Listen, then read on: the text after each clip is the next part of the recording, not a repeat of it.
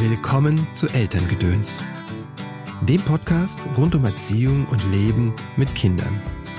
Da sehe ich sogar einen Grundpfeiler drin, dass man diese bindungsstarke Kommunikation bis ins Jugendalter mitzieht. Weil wenn ich jetzt schon immer signalisiere, mit mir kannst du über alles reden, auch wenn du nach Hause kommst und sagst, ich habe heute im Kindergarten Ärger gekriegt, weil ich habe den Julian kaut, dass ich dann nicht gleich in diese, aber du weißt doch, dass man nicht hauen darf und wir haben da doch schon drüber geredet, in das Falle, sondern so, okay, erzähl, was ist passiert, wie war die Situation, magst du drüber reden, wie fühlst du dich?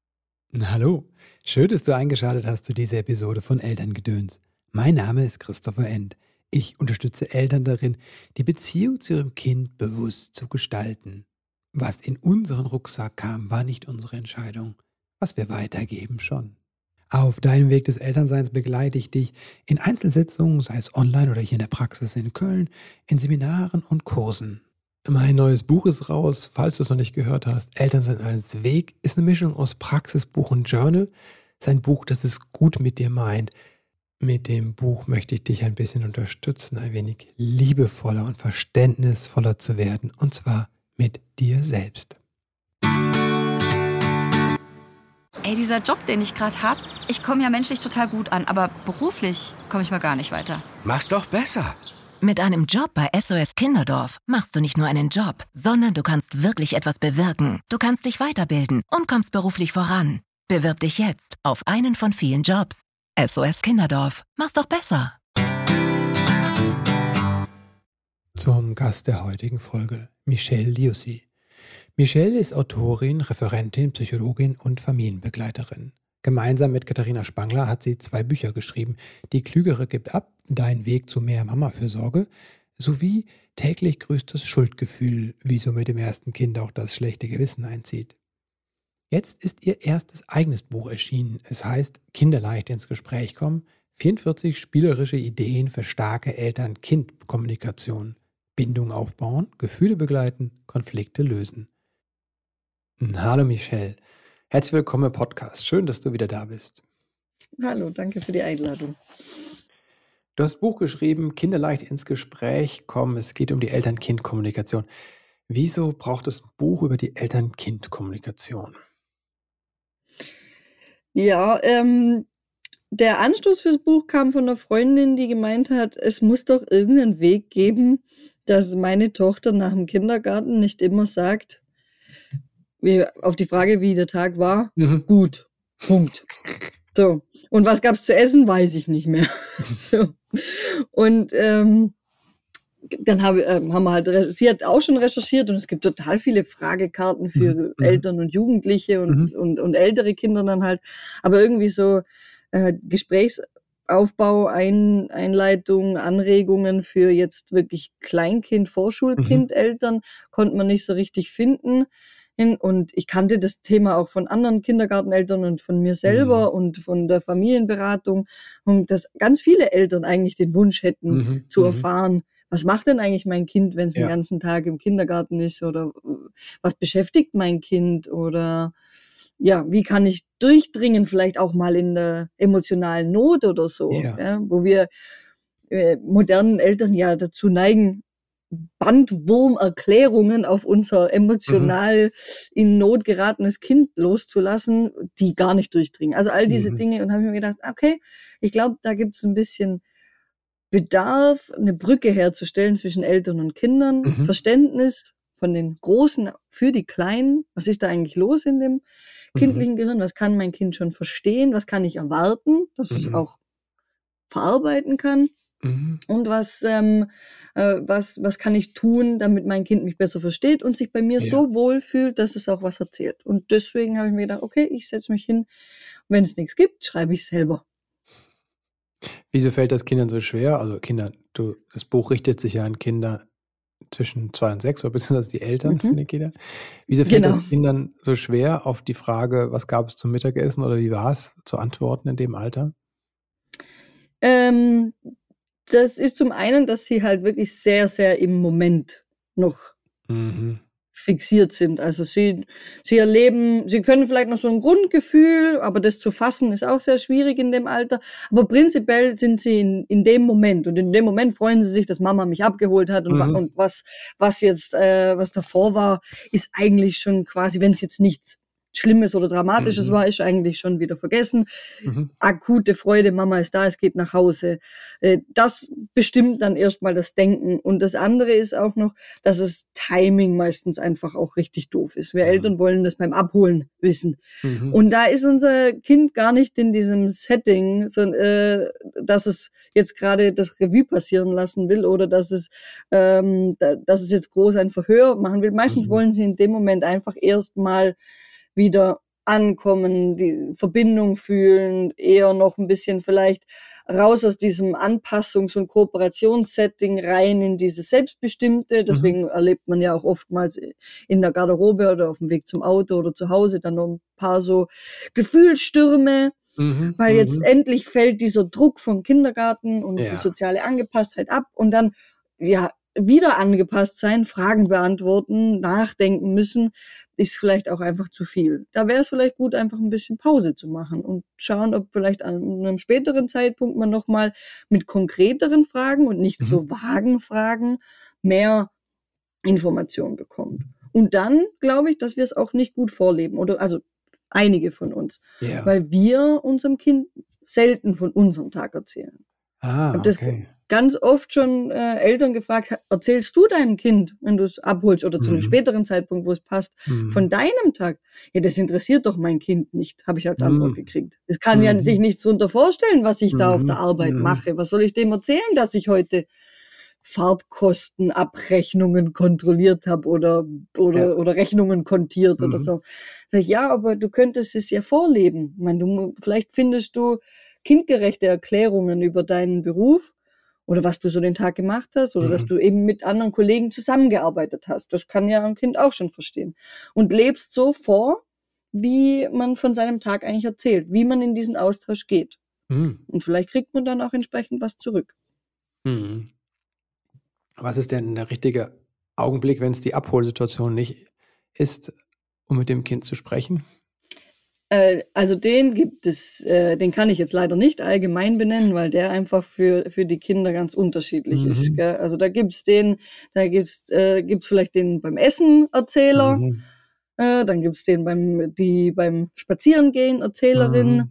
in oder die, später in einer 1 zu 1 Situation, wenn man gemeinsam was spielt, wenn man eine, so eine Situation hat, in der man die geteilte Aufmerksamkeit hat, also man die Ah. gleiche Sache gemeinsam Mhm. tut und plötzlich Mhm. und dann sagt, hey, hast du heute eigentlich auch im Kindergarten gepuzzelt? Ist das der Anstoß? Und es fließt vielleicht. Also Mhm. da muss jeder vielleicht ein bisschen ähm, schauen, wann macht mein Kind denn Gesprächsangebote von sich aus? Was sind das Mhm. für Situationen? Ist das in Ruhe? Ist das in Bewegung? Ist das, ist das beim Spielen? Ist es beim Kuscheln? Ist es abends? Mhm. Abends sind sie häufiger tatsächlich in der Einschlafbegleitung. So nochmal den Tag Revue passieren lassen, Mhm. wenn wir das vielleicht auch vorleben oder nochmal nachfragen, was war heute Ja. besonders schön oder hat dich heute was geärgert. Das muss man dann halt auch aushalten können. Ist auch wieder sowas, was Eltern schwerfällt, Mhm. weil dadurch sich dieses Einschlafen wieder verzögert. Ah, Aber wenn ja. das Kind in der Situation Angebote macht, Mhm. dann ähm, habe ich auch im Buch geschrieben, Chancen ergreifen. Wenn wenn es Mhm. euch wichtig ist, in den Austausch zu gehen, dann muss man auch manchmal genau den Moment erwischen und mitnehmen, Mhm. wenn das Mhm. Kind dieses Angebot auch macht. Macht ihr das zu Hause, dass du deinem Kind, dass ihr den Tag Revue passieren lasst, so im, beim zu Schla zum Bett gehen? Ja, das, äh, wir haben, ich wollte das mal, ähm, oder ich habe das angefangen, Mhm. an, ihn abends danach zu fragen und habe gemerkt, Mhm. dass das äh, hat erst nicht so gut funktioniert. Er ist mir nicht so ganz drauf eingestiegen und ich habe dann für abends ein, ein Quiz gestartet. Ah, Und dann ähm, habe ich eben so ge gefragt, hast du heute, hast du heute gepuzzelt und hast du heute Mhm. mit jemandem gespielt? Bist du heute auf einem Dinosaurier geritten? Dann hat er wieder gelacht, weil das hat er natürlich nicht gemacht. Und er hat mich dann gleichzeitig auch Fragen über meinen Arbeitstag ah. gefragt. Also Mhm. hast du, mein Sohn fragt total oft, hast du heute viel Kaffee getrunken? Süß. ja, das habe ich meistens schon getan. Also so geht es dann hin und her und wir fragen uns, was Cool. wir getan haben und wir Mhm. fragen uns, was, was schön war und was uns geärgert hat und ob es noch was gibt, was im Kopf um und um Mhm. geht, ähm, was vielleicht noch äh, besprochen werden sollte. Also Ich Ja. frage dann immer, hast du noch einen Gedanken, der dich heute viel beschäftigt hat, der immer wieder gekommen ist?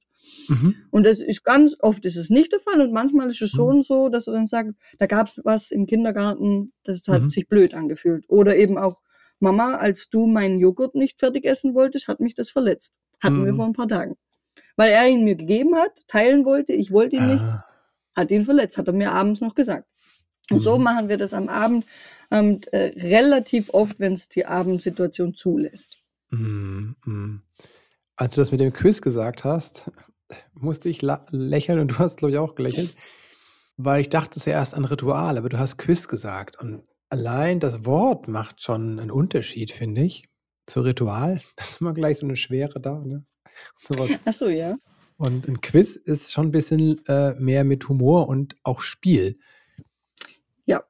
Ich sage, ich habe auch Quatschfragen drin, einfach um Mhm. das ein bisschen aufzulockern. Das ist halt nicht immer so.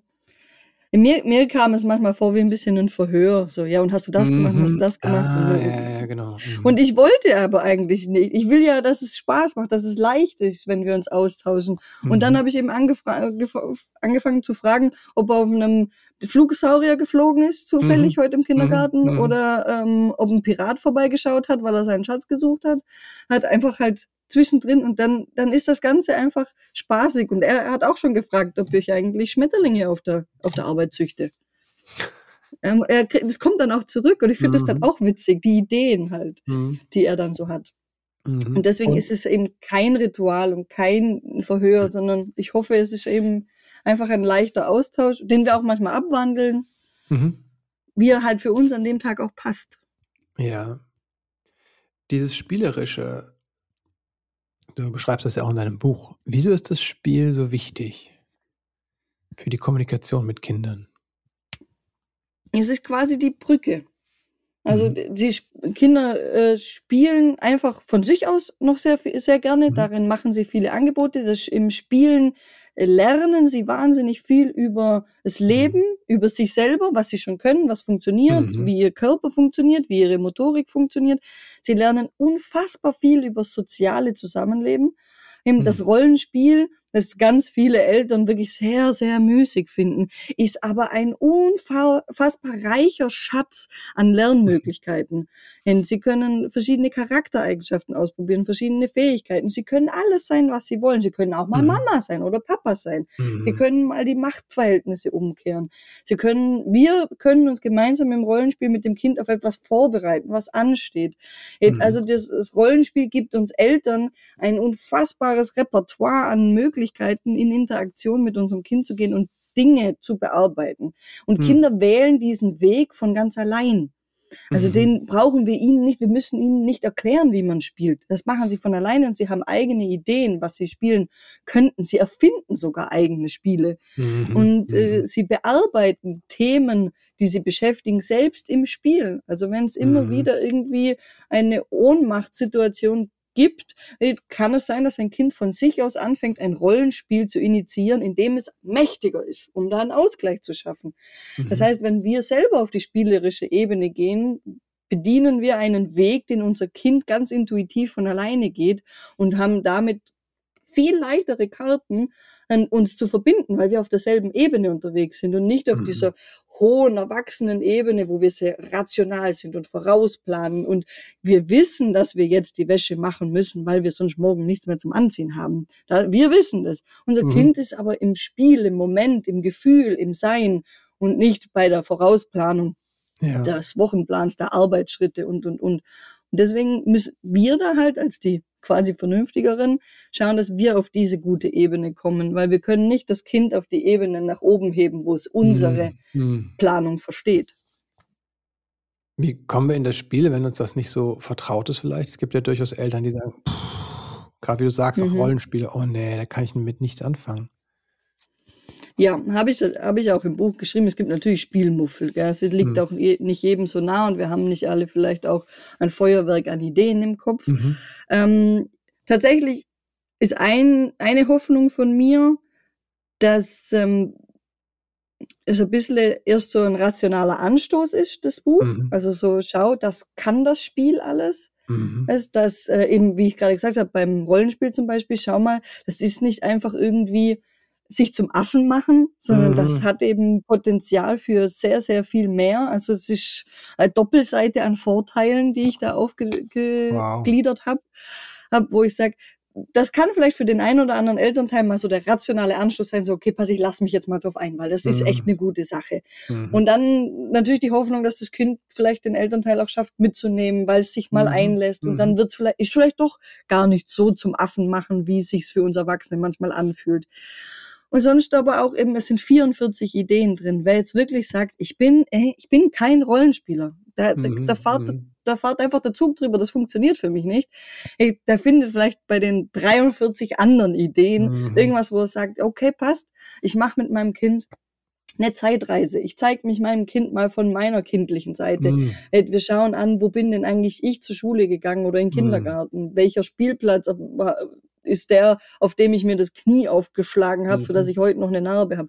Welche Spiele habe ich als Kind gern gespielt? Können wir irgendwas wieder aufleben lassen, was Mhm. mich meiner Kindheit wieder nahe bringt und dann vielleicht Mhm. meinem Kind diese Seite auch zeigt? Vielleicht kann ich Mhm. eher diesen Weg gehen. Vielleicht Mhm. bin ich eher der Naturbegeisterte, wir sind mehr draußen, wir machen Blättermemory oder was weiß ich was und kommen beim Reden, also beim Gehen ins Reden.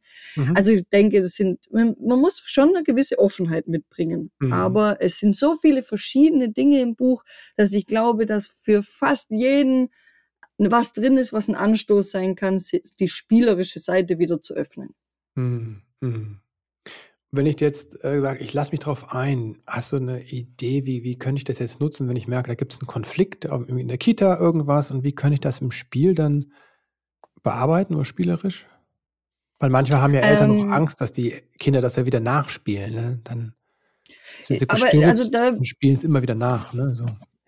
Genau, ja. Und da, da ist aber das eigentlich eine sehr gesunde Methode. Da braucht man als Eltern keine Angst Mhm. davor haben, Mhm. wenn sie eine wiederkehrende Situation, also ein, äh, zum Beispiel ein Kind, das sie immer wieder ärgert in der, Ja. im Kindergarten oder eben ein Sturz, der äh, sie sehr verängstigt hat oder eine Verlustsituation, wo Ja. man sich vielleicht im, ich weiß nicht, war man im Freizeitpark und hat sich kurz verloren und jetzt Mhm. spielt das Kind Mhm. das immer wieder nach. Ja. Das heißt, das Kind hat verstanden, dass da eine Situation war, die hat große Angst gemacht Mhm. und versucht durch, den, durch das Spiel einen Ausweg zu finden. Ah. Jetzt müssen wir davon ausgehen, dass unser Kind vielleicht eben noch nicht alle Handlungsmöglichkeiten Mhm. kennen kann. Mhm. An- Und ähm, wir könnten uns jetzt als Teilhaber dieses Spiels mit reinbegeben und Lösungsvorschläge anbieten. Und Mhm.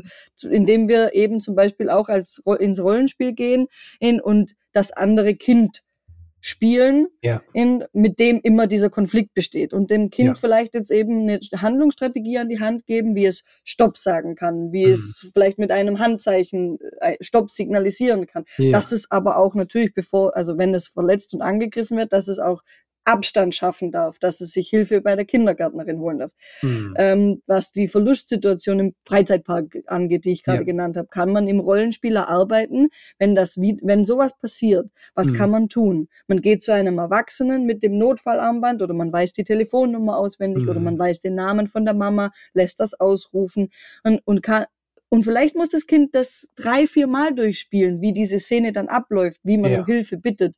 Aber dadurch verfestigt sich eine neue Handlungsmöglichkeit, die Mhm. diesen Angstkreis, in dem sich das Kind dreht, Ja. auflösen kann. Mhm. Erwachsene machen das total oft im Traum. Mhm. Eine, eine Mhm. Traumsituation ist eine Konfliktsituation, in der immer wieder eine Lösung gesucht wird, bis Mhm. da die Handlung gefunden wird, die eventuell eine Lösung sein könnte. Kinder Mhm. machen das im Spiel und wir Eltern können da Mhm. Einwirken, aber eher als Angebot, als, als dass man es aufstülpt. Weil, Ja. weil die, es muss erfahren werden und das kann es dann im Spiel, damit Ah, die Angst okay. lind- gelindert wird. Das heißt, ich würde im Spiel auch ein Angebot machen und dann gucken, ob das Kind das ne, nimmt oder nicht. Ne? Ja. Mhm, mhm. Ja, nochmal Sonst kann ich Hinweis. vielleicht auch mal diese Rolle einnehmen. Dann bin ich mal Kind. das Kind, das verloren gegangen ist und, Ja, und, und mache, ah, und schön. mache vor mhm. äh, und, und mhm. bin eben wieder im Vorbild, so im spielerischen Vorbild und bin dann halt mal selber das Kind, das dann verloren geht und sich Hilfe sucht. Das und funktioniert auch, wie es, wie, wie es ist, als Kind verloren geht. Ja, genau. Ich das, da, mich da richtig drauf einlassen und auch diese mhm. Angst und diese Verzweiflung spüren. Ja. Und was manche Kinder am Anfang von der Eingewöhnung selber anbieten, ist, dass sie dann zum Beispiel die Eltern, äh, dass äh, Mama oder Papa spielen wollen mhm. und man als Eltern plötzlich das Kind wird, das abgeholt ah, wird. Ja. Und das, das äh, machen sie ganz oft von alleine. So, du bist jetzt das Kind, ich bringe dich in den Kindergarten ähm, und da und dann hole ich dich wieder ab. Und da gibt, das gibt uns Eltern die Möglichkeit, also ah. zum einen sich mal da reinzufühlen, mhm. wie ist das mhm. eigentlich? Ich werde da mhm. abgegeben eigentlich. ich, aber auch ich kann auch mal ein bisschen, ich kann auch mal dann ein bisschen äh, in den, zum Beispiel zornig werden. So, ich will jetzt nicht, dass du mich hier abgibst. Ich will, mhm. Mama, nimm mich wieder mit. Und dann gucken, wie, wie geht das Kind damit um? Welche Lösung bietet mhm. mein Kind jetzt aus der, mhm. in der elterlichen Rolle mhm. an? Und mhm. vielleicht hilft uns das das nächste Mal.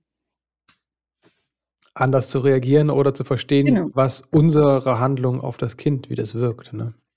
Ja, nicht nur die Perspektivenwechsel, sondern vielleicht mhm. macht das Kind in der elterlichen Rolle tatsächlich ein Angebot, mhm, gut, genau. dass man das nächste Mal dann ähm, eben, also so, ich gebe dir jetzt einen ganz, ganz festen Kuss, der hält für immer. Mhm.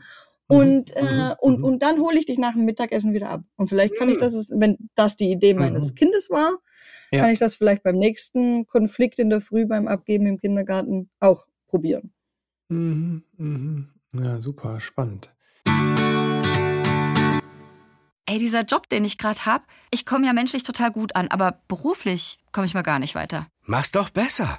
Mit einem Job bei SOS Kinderdorf machst du nicht nur einen Job, sondern du kannst wirklich etwas bewirken. Du kannst dich weiterbilden und kommst beruflich voran. Bewirb dich jetzt auf einen von vielen Jobs.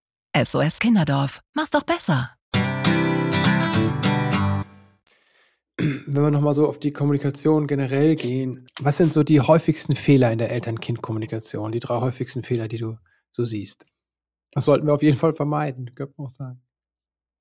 Also ohne jetzt jemandem ein schlechtes Gewissen mhm. machen zu wollen, mhm. gell? Also einfach nur jetzt als, ähm, als Anregung nehmen, alle, die zuhören und zu so sagen, ja. so, okay, vielleicht achte ich da in, in Zukunft ja. mal noch verstärkt auf.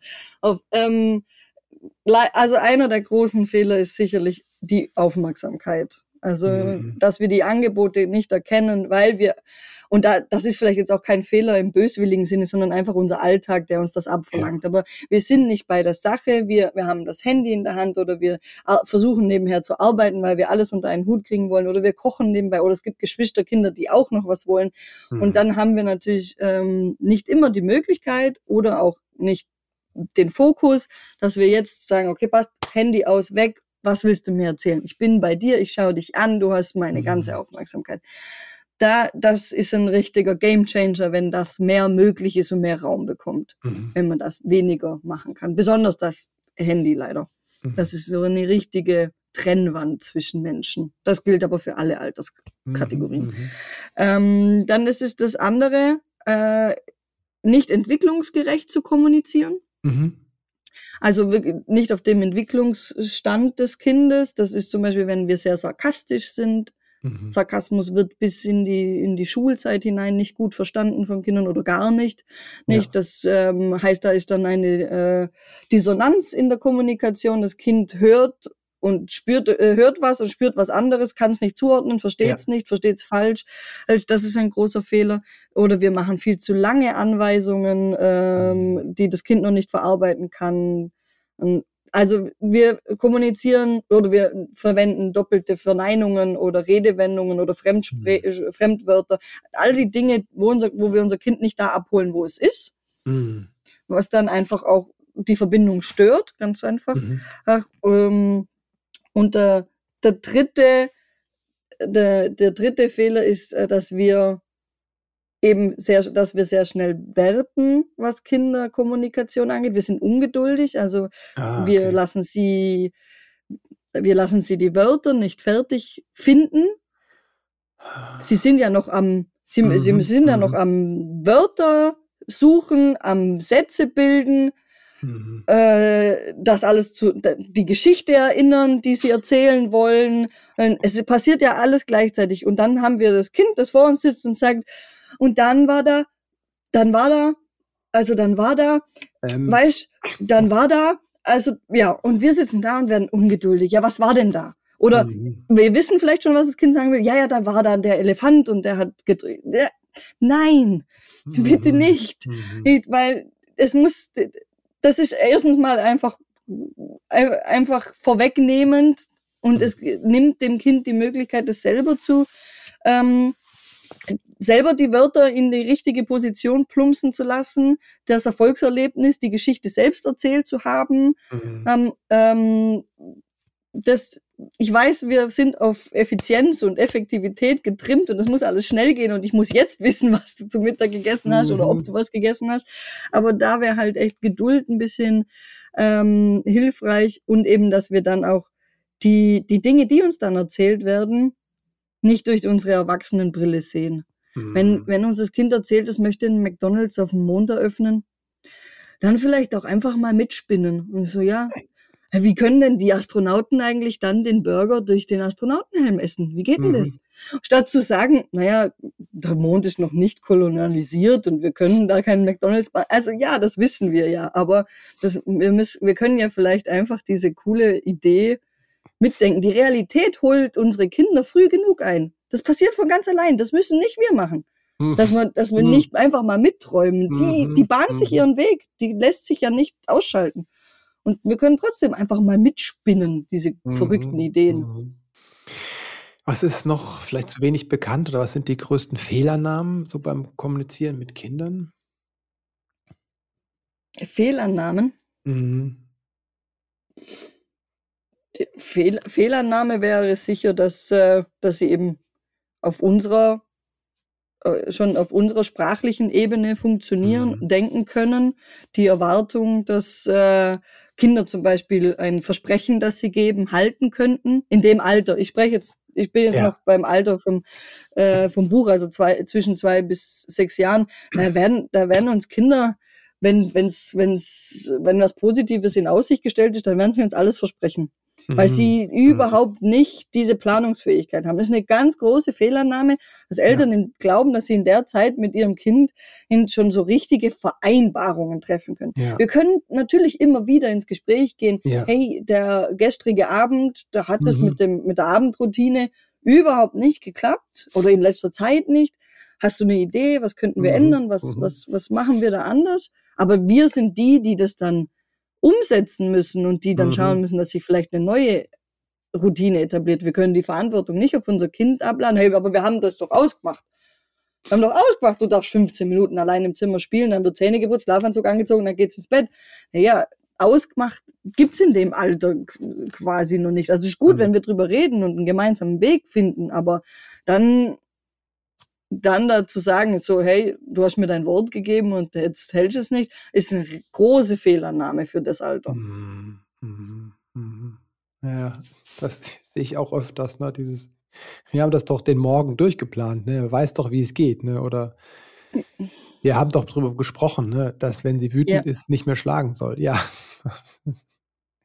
Ja, und es wird noch ganz viele Gespräche darüber brauchen, bis das äh, Mhm, soweit ins Verhaltensrepertoire eingesickert ist, dass man, wenn man wütend ist, eben nicht körperlich wird, sondern eben Ja. vielleicht gegen den Ball tritt oder ins Kissen boxt oder was auch immer. Mhm. Also es braucht Geduld, höre ich raus, und Ja. Wiederholung. Was ist Genau. noch so wichtig, so auf einer Ebene, wenn wir von Überhaltung sprechen? Also jetzt nicht so konkrete Sätze, sondern eher, wie ich dem Kind grundsätzlich begegne. Also Geduld und Mhm. Verständnis habe ich schon gehört. Genau, also Verständnis vor allem für den Stand, auf dem sich mein Kind befindet. Ja. Ähm, äh, Aufmerksamkeit habe ich schon gesagt, also wirklich nach Möglichkeit versuchen, wenn ich in, eben in diesen Kontakt gehen will, in die Kommunikation, dass dann Mhm. auch meine Aufmerksamkeit ganz beim Kind ist. Ähm, Interesse, das setze ich aber jetzt, das setze ich einfach jetzt auch ein bisschen voraus, dass wenn man sagt, ich Mhm. will ja mit meinem Kind reden, dass ich dann auch ähm, das Interesse an dem, was mein Ja. Kind denkt, fühlt, sagt, erlebt, auch ähm, zum Ausdruck bringe. Ähm, ich denke, es ist zi- ziemlich wichtig, eine gewisse Toleranz und Unvoreingenommenheit an den Tag Mhm. zu legen. Da sehe ich sogar einen Grundpfeiler drin, dass man diese bindungsstarke Kommunikation bis ins Jugendalter mitzieht. Mhm. Weil wenn ich jetzt schon immer signalisiere, mit, mit mir kannst du über alles reden, auch wenn du nach Hause kommst und sagst, ich habe heute im Kindergarten Ärger gekriegt, weil ich habe Mhm. den Julian kaut und Mhm. dass es dann eben, dass ich dann nicht gleich in diese, aber du weißt doch, dass man nicht hauen darf und wir haben da doch schon drüber geredet, in das Mhm. Falle, sondern so, okay, erzähl, was ist passiert, wie war die Situation, magst du drüber reden, wie fühlst du dich? Mhm. Weil bestimmt ist mein, mein Kind hat einen Fehler gemacht und hat gehaut, aber es ist sicherlich auch verletzt dadurch, dass es dann geschimpft und gestraft Mhm. wurde. Und ich möchte gern alles über das erfahren, was mir Ja. mein Kind auch geben möchte. Und wenn ich das jetzt schon in der Haltung habe, bei diesen kleinen Menschen schon, Mhm. und dann bin ich davon überzeugt, dass sich das wirklich bis in diese schwierigen äh, Phasen hinein in tragen wird, wo dann eben äh, viele Eltern das Gefühl haben, dass sie den Kontakt zu ihrem Kind verlieren, weil sich immer mehr zurückzieht und die Peer Group immer wichtiger wird und weil es halt auch Sachen gibt, die schambehaftet sind oder wo man das Gefühl hat, da verstehen die Eltern nichts mehr davon, weil die sind ja schon alt. Ähm, aber wenn ich, wenn die wissen, sie können auch mit diesen Dingen Mhm. kommen, Mhm. dann verliert man auch vielleicht da weniger den Kontakt. Das ist eine, glaube ich, sehr zentrale Haltung. Also diese verständnisvolle Offenheit und dieses Anbieten. Ich habe manchmal das Gefühl, das ist ja in der beziehungsorientierten Elternschaft sehr stark verbreitet, ne, dieses Verständnis.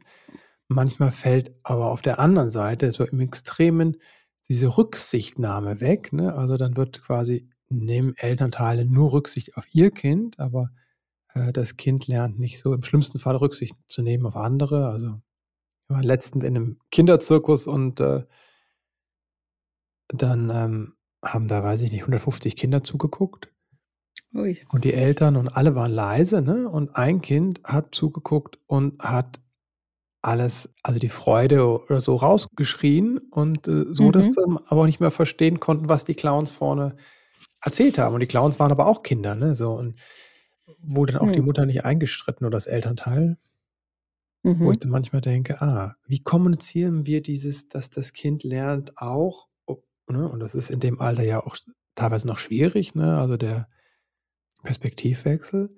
Aber wie kommunizieren wir das? Dass es da auch Grenzen von anderen gibt. Von Mama und Mhm. Papa, von anderen Menschen, von Gegenständen, von Tieren.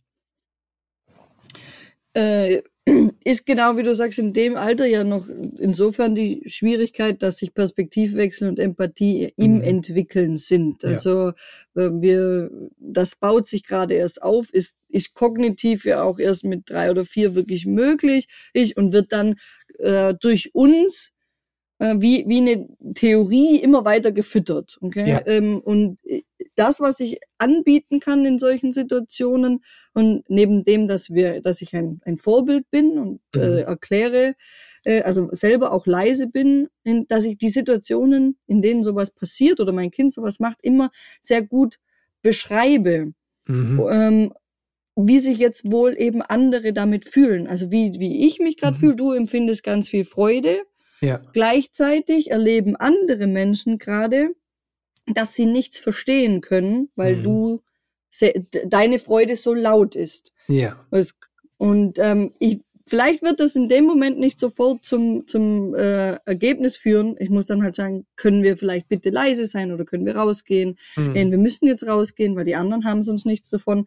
Und ähm, das wäre dann eine Konsequenz, die ich setzen muss, um dieses soziale äh, vielleicht auch zu erläutern. Oder ich muss Mhm. das Kind kurz aus der Situation nehmen, um die Ja. Ruhe zu haben, das zu erläutern. Ja. Und dann wieder, nachdem wir einen verträglichen Weg gefunden haben, können wir zurückgehen. Mhm. In, aber es ist als Elternteil unsere Aufgabe, unser Kind nicht nur in seinen Gefühlsäußerungen zu bestärken, sondern zu einem sozial verträglichen Menschen zu Mhm. machen, der die Balance schafft. Nicht Ja. sozial angepasst, ja. sondern sozial verträglich, in sozialem Miteinander, da, Mhm. Ja. ohne die eigenen Grenzen dauernd zu überschreiten, damit man sozial angepasst ist. Und dafür kann ich, da, dafür muss ich viel beschreiben. Ich bin, bin der Wegweiser meines Kindes Mhm. und muss die beschreiben, der Mensch, dem Mensch geht es jetzt so, das passiert bei den anderen, eben das Kind, das du gerade gehaut hast, Mhm. fühlt jetzt Schmerz. Siehst du diesen Gesichtsausdruck? Siehst du, dass das Mädchen weint? Mhm. Das weint, weil es Schmerzen hat. Und dann, oh, okay, passt. Die Theorie, die mein Kopf, äh, mein Kind in seinem Kopf entwickelt, wird immer weiter gefüttert mit Informationen. Ah, ja. ah, ein anderer Mensch weint, wenn ich ihn hau. Das heißt, er empfindet Schmerz. Ich kenne Schmerz. Schmerz ist blöd. Ich will nicht, dass ich Schmerzen habe. Ich will nicht, dass ein anderer Schmerzen hat. Wow. Und so entsteht immer mhm. weiter. Mhm. Ich höre auch raus, dass es Aber Zeit da, braucht. Genau. Mhm. Genau.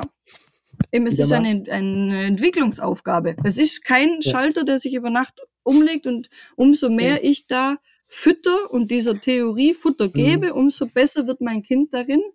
Und das ist eine Kernaufgabe von Kommunikation. Ich fand die Welt zu schön, beschreiben. Dass du eben gesagt hast, ne, bei dem Beispiel das Kind rauszunehmen, das ist eine Konsequenz Ne? Aber es hörte sich auch nach einer Konsequenz an, weil oft wird das ja so als Synonym für Strafe verwendet. Aber in dem Fall war es wirklich nur so, damit wir das jetzt klären können, damit das jetzt da drin für die anderen okay ist, gehen wir raus. Ne? Und da ist eine mhm. Konsequenz, keine Strafe, weil wir gehen ja wieder rein, wenn das Kind sich beruhigt hat. Ne? So. Ja, ja, genau. Also ich bin ja kein Fan von Strafen, aber unser Leben hat unsere Handlungen haben Konsequenzen mm, und es ist mm. auch in Ordnung, wenn unser Kind das spürt, dass ja. gewisse Dinge Konsequenzen haben. Wenn ich etwas runterwerfe, geht es kaputt. Das ja. ist eine Konsequenz. Wenn ich danach sage, dafür nehme ich dir jetzt dein Spielzeug weg, dann ist eine Strafe. Das ja gehört nicht zusammen. Aber wir können nicht das Kind vor allen Konsequenzen schützen. Wenn wir andere Menschen in einem solchen mhm. Setting, wie du es beschrieben hast, stören, ist die Konsequenz, dass wir kurz rausgehen müssen, um mhm. keine Störung mehr zu sein mhm. und einen Weg zu finden, wie wir gemeinsam mit den anderen Menschen diese Situation genießen können, Freude mhm. daran haben können, ohne zu stören, ohne anderen ja. die Freude zu nehmen. So. Und mhm. deswegen denke ich, ist das schon und ich nehme, ich, ich, ich wende das ganz viel an, dass ich sage, ich nehme, ich nehme uns jetzt beide kurz aus der Situation raus, ja. mhm. weil ich nämlich auch für mich dann den Druck rausnehme vor anderen.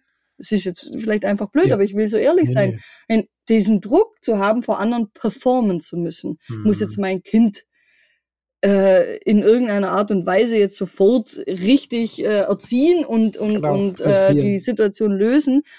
Da gerate ich selber in den Stress.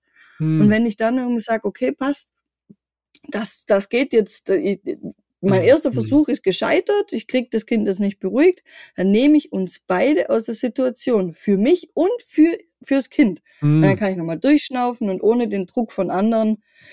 So, und jetzt, was ist los? Was mhm. brauchst du? Was brauchen wir zwei? Müssen wir ja. jetzt einfach mal kurz hier sitzen, mhm. durchschnaufen, und dann schauen wir weiter. Mhm, super.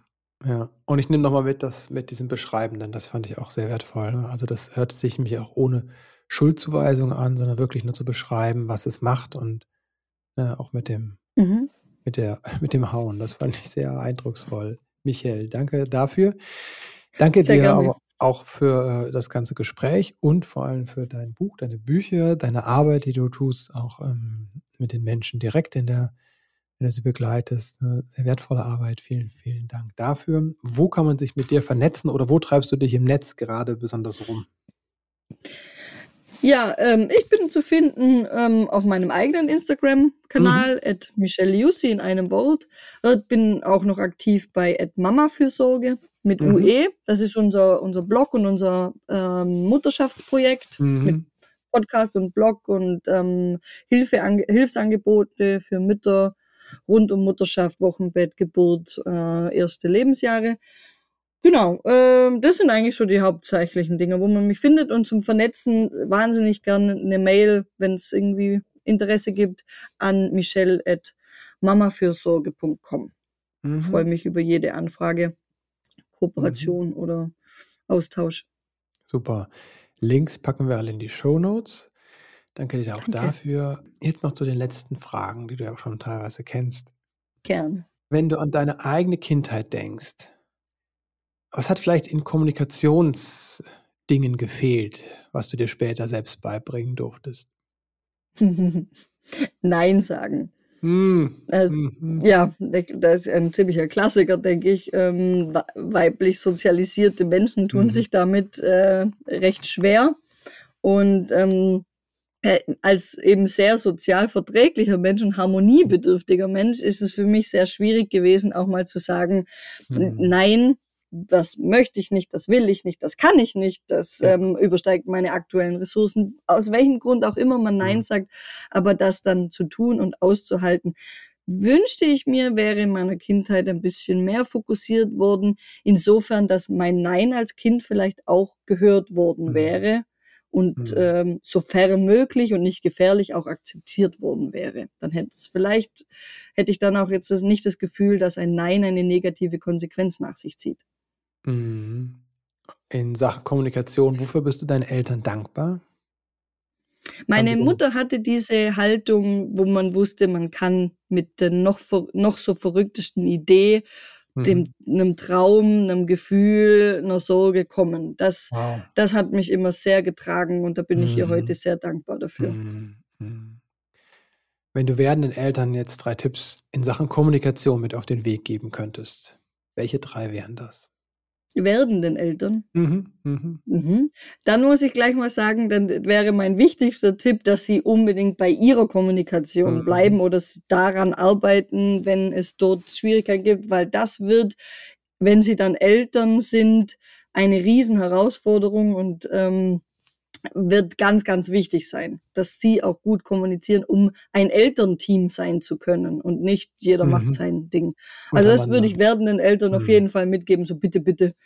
Äh, und dann äh, der zweite Tipp ist, es wird immer kommuniziert. Also wir können nicht nicht kommunizieren. Mhm. Und das Baby hört ab der 26. Schwangerschaftswoche mit. Es spürt schon, ob wir uns so zuwenden, ob wir Mhm. Stress haben oder nicht. Von Anfang an, wenn es auf der Welt ist, wird kommuniziert über Nonverbales, über Körperkontakt, über Verbales, all Mhm. das. Also sich von Anfang an dessen bewusst zu sein, dass wir immer kommunizieren.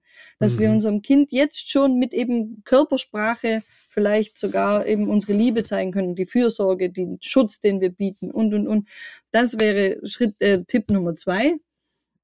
Und Tipp Nummer drei, sollte man selber vielleicht ungute Kommunikationsmechanismen mitbekommen haben ähm, äh, in der Kindheit oder vielleicht jetzt auch verwenden, da mal gut hingucken. Also Sarkasmus Mhm. ist schon sowas, was viele Mhm. Menschen in, ähm, auch verletzender Natur anwenden. Und Mhm. vielleicht kann man da schauen, dass man, dass man da ein bisschen dran arbeitet, äh, weil das, weil Sprache nun mal einfach sehr, sehr mächtig ist und auch sehr verletzend sein kann. Mhm. Michelle, vielen, vielen Dank. Ich danke dir. Schön, dass du eingeschaltet hast. Und falls es dir noch keiner gesagt hat, heute möchte ich dir Danke sagen für dein Elternsein. Denn dass du eingeschaltet hast, zeigt ja, wie engagiert du bist, dass du im Leben mit deinem Kind etwas anders machen möchtest. Danke dir dafür und jetzt wünsche ich dir einen ganz wundervollen Start in diesen Tag. Alles Liebe und bis bald.